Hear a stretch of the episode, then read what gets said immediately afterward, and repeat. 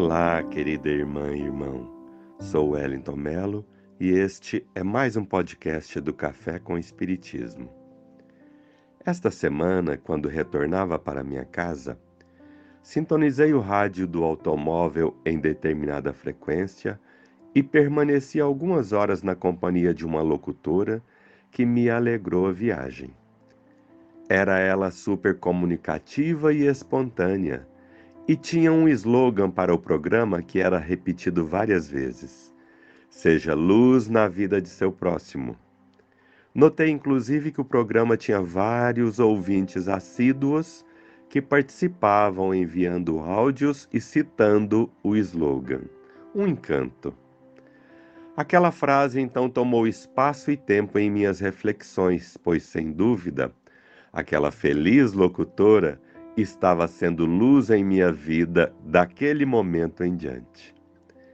Isso implica num esforço contínuo em oferecer a quem está por perto sempre o melhor que pudermos, em nunca lançarmos qualquer tipo de embaraço, desânimo ou desesperança no caminho de quem quer que seja. Na verdade, significa estabelecermos em nós mesmos uma espécie de depósito de equilíbrio, bom ânimo, tolerância, disposição para acolher, para servir, empatia e interesse genuíno pelo bem-estar alheio, sem julgamento ou preconceito de espécie alguma, para que possamos usar em diversas ocasiões com as pessoas com as quais nos relacionamos, ou seja, nosso próximo. Observe o registro de José Carlos de Luca em seu livro Com os Olhos do Coração, na lição Traga-me Peras. Minha mãe adoecera gravemente. Apesar dos esforços médicos, a doença avançava e nossas esperanças diminuíam dia a dia. Era uma sensação muito estranha ver Dona Manuela presa a um leito de hospital. Justo ela, sempre tão ativa e presença marcante na vida da família. Mas os passos rápidos saíam de cena. Quando percebi que a desencarnação era iminente, aproximei-me do leito com a intenção de falar-lhe aos ouvidos. Desejava saber se ela queria fazer algum pedido, um último pedido, e ela o fez.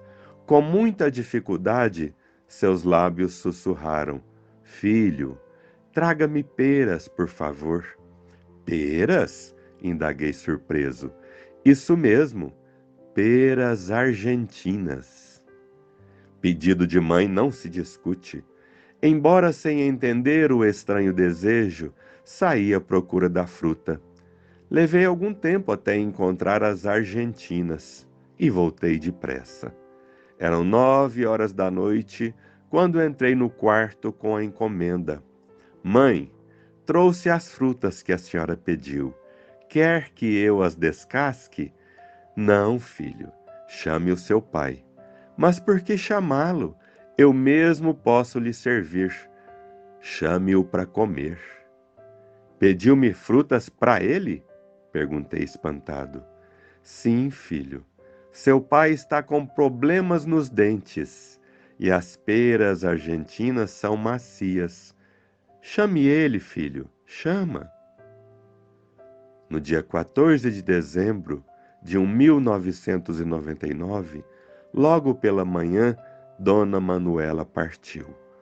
Deixou muitas saudades e a lição das peras, dentre muitas outras que guardo no meu coração.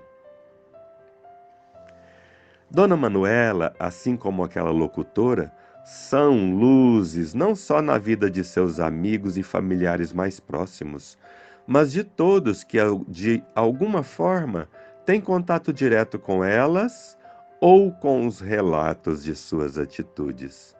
E que nos chama a atenção que ambos os gestos são de uma simplicidade enorme.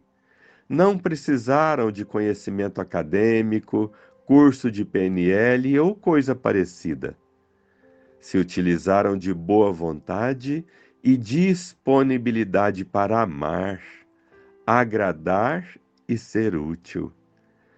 Isso nos remete à questão 909 de O Livro dos Espíritos, onde os benfeitores nos ensinam que às vezes, com pouco esforço, poderíamos vencer nossas más tendências.